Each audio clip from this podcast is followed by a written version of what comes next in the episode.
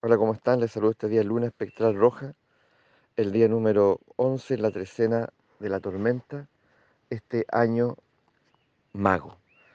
El día de hoy decimos que la luna es el nahual portador de las emociones, las aguas interiores, el océano, las marejadas interiores.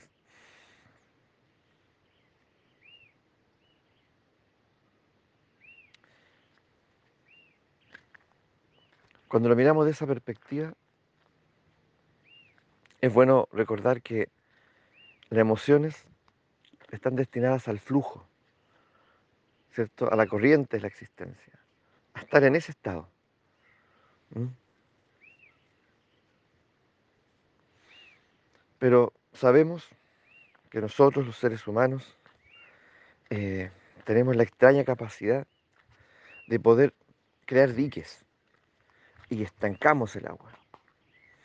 ¿Mm? Estancamos nuestras emociones y ahí nos quedamos. Y lo curioso es que ahí nos bañamos. ¿ya? En esa agua turbia, estancada, a veces hasta maloliente, ahí nos bañamos. ¿Mm? Y, y bueno, y a poco andar comenzamos a oler como huelen esas aguas. Esa, turbiedad se hace propia, con todo lo que implica, ¿no es así? Y olvidamos el olor al agua, agua limpia, eh, el agua cristalina, el agua que corre, que, que fluye, nos olvidamos. Y a veces la familia entera está atrapada en eso, las familias enteras se bañan en aguas turbias.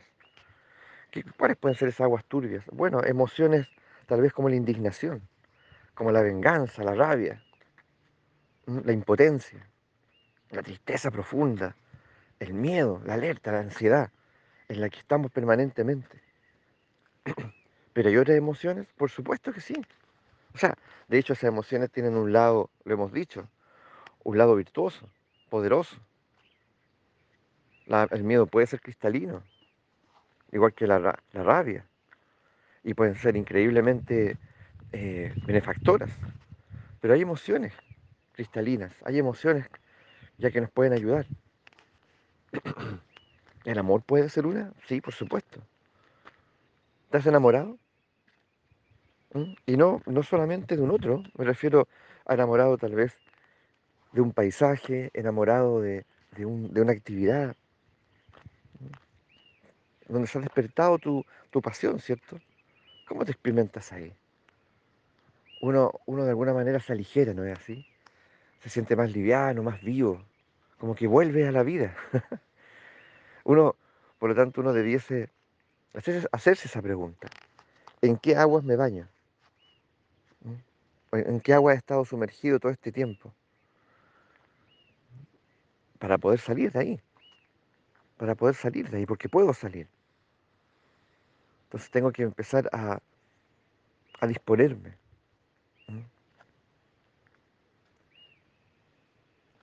A bañar en aguas que fluyen, en aguas cristalinas, en aguas que purifican. Entonces, decimos que la emoción es verdaderamente un, un prodigio del ser humano. ¿Mm? ¿Cómo nosotros podemos comprender que no estamos, no tenemos por qué rendirnos a esas emociones turbias? Que, que de alguna manera se vuelven peligrosas porque esa turbiedad no nos deja ver las cosas tal como son, ni hacia adentro ni hacia afuera. Y ahí nos perdemos, ahí nos perdemos.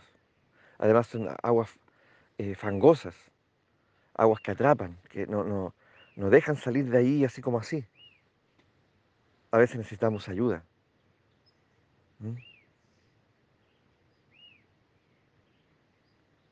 Esas son aguas que parecen en realidad más alquitrán. Dejaron de ser agua hace mucho tiempo. Y son como el alquitrán, pegajoso, peligroso. ¿Mm? No dejan que puedas respirar, no, dejan que te, no dejan que te puedas desprender, avanzar. Entonces, ¿hay alguna emoción de esas características en ti o en tu familia? Hay familias que, que viven atrapadas en la indignación y una indignación que pasó de padres a hijos. O sea, tal vez yo, hijo, no tengo nada que ver con eso directamente, pero crecí bañándome en esas aguas turbias, en esos enojos, en esa indignación, por algo que le hicieron a mi padre o algo que mi padre injustamente siente que vivió.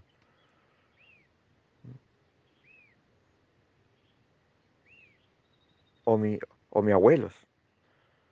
Hay familias enteras que viven atrapadas tal vez en la vergüenza.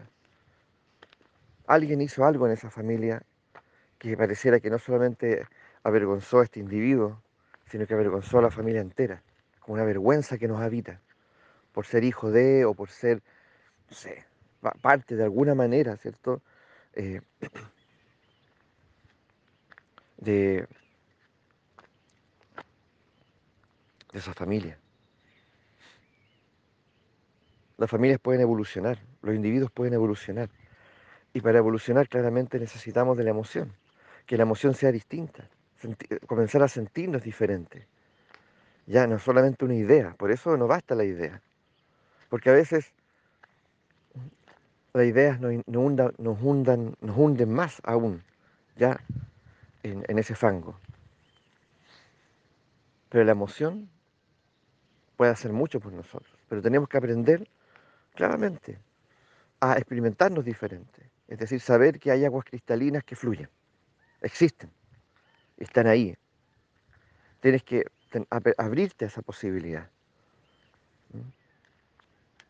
Y también, desde la misma perspectiva, eh, comenzar a tal vez a rodearte de personas o acercarte a personas que, que tienen esa experiencia cotidiana. Que por alguna razón, sí, tienen acceso a esa agua cristalina y fluida. Y esa es su experiencia.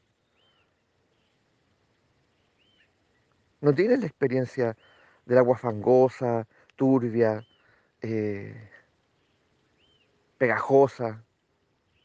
Entonces, en lugar de mirarlo con malos ojos, velo con buenos ojos.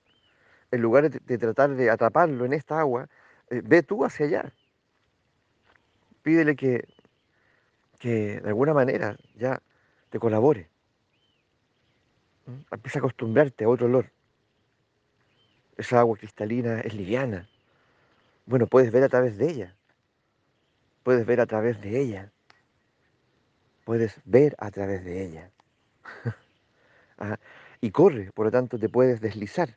Puedes dejar que te arrastre también. En la otra no hay movilidad, hay estancamiento. Entonces, lo cierto es que nosotros lo cotidiano nos damos cuenta, nos damos cuenta. O sea, uno podría responder la pregunta. ¿Cuál pregunta? Esta pregunta. ¿ya? Tú, cotidianamente, y hace algún tiempo, te bañas en aguas cristalinas y fluidas o en aguas fangosas y estancadas. Sí podemos responder eso. Y no solo tú, a lo mejor tu familia. ¿Y qué significa eso, cierto?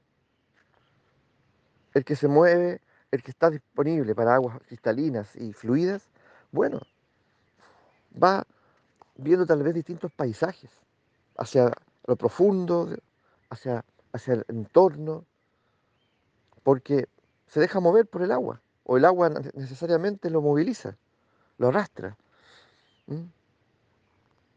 Conoce otras orillas, cambia el paisaje.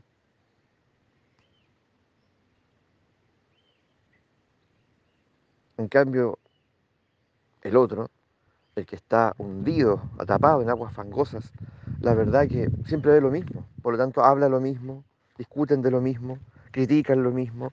Ahí esas aguas también están llenas de juicios.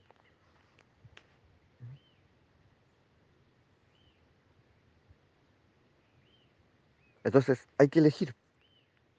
Y estamos a tiempo, estamos a tiempo, porque la emoción es algo que nos constituye. ¿ya? y algo respecto a lo cual nosotros podemos deliberar, podemos elegir cómo estar en ellas. Por algo, por algo, en el oráculo de la luna siempre está el nahual humano, que es la soberanía, que es la elección. Y está también la tormenta, que es el movimiento, que es lo que ama la emoción. Y es aquello a lo que nos invita. ¿Cómo respondemos la pregunta?